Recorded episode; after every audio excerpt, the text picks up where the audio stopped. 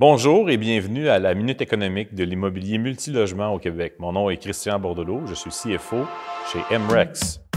Aujourd'hui, à la Minute économique, nous allons parler de la, disons-le, la fameuse régie du logement, euh, auparavant connue sous le nom de la Commission des loyers, instituée en 1951 et euh, suite à la parution d'un livre blanc sur les relations entre locataires et locataires sous le gouvernement péquiste de René Lévesque en 1977.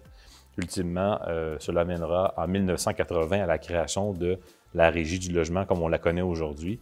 Donc, qu'est-ce que ça fait finalement, la Régie du logement, et pourquoi c'est important lorsqu'on parle de la crise du logement, de l'insalubrité des logements, de, de la faible faible qualité des logements et euh, d'un côté comme de l'autre, on se plaint finalement. Autant les locataires se plaignent euh, que les, locataires se plaignent de ce système-là.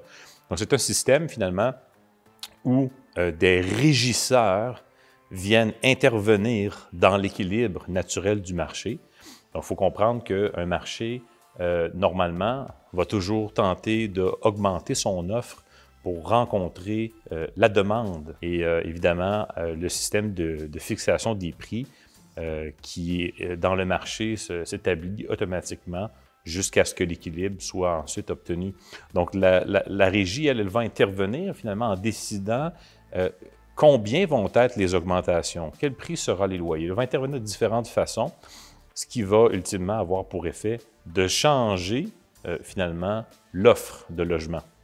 Euh, les incitatifs pour les gens qui veulent construire des logements ou les rénover, les optimiser, des gens qui ont envie de s'impliquer euh, dans finalement l'offre de logement au Québec, euh, vont regarder les incitatifs qui sont en place et vont se dire, est-ce que moi j'ai vraiment envie de prendre des risques financiers et de risquer de ne pas revoir finalement mon, mon, argent, de ne pas revoir mon investissement?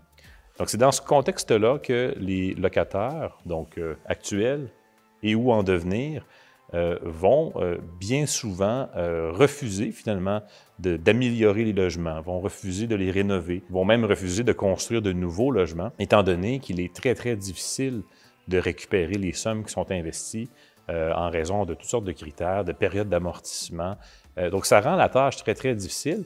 Et en même temps, bon, actuellement, il y a un débat à ce niveau-là et euh, on, remercie euh, la Corpic de, faire ce débat-là, euh, à savoir les dépôts de garantie.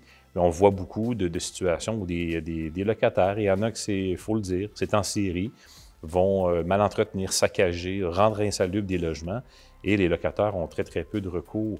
Et dans ce contexte-là encore, est-ce qu'on a envie finalement de risquer de se lancer dans cet univers-là locatif lorsque les, incitatifs ne sont, ne sont pas là, adéquats? Donc, euh, évidemment, de plus en plus, on parle de crise du logement. Bien, cette crise du logement-là, c'est ça qu'il faut comprendre. Elle est en très grande partie causée par le fait que la régie du logement intervient et empêche finalement à ce que les incitatifs économiques qu'on a besoin et qui doivent être en place pour régler la crise du logement puissent survenir. Merci de nous avoir écoutés aujourd'hui à la Minute économique de l'immobilier multilogement du Québec.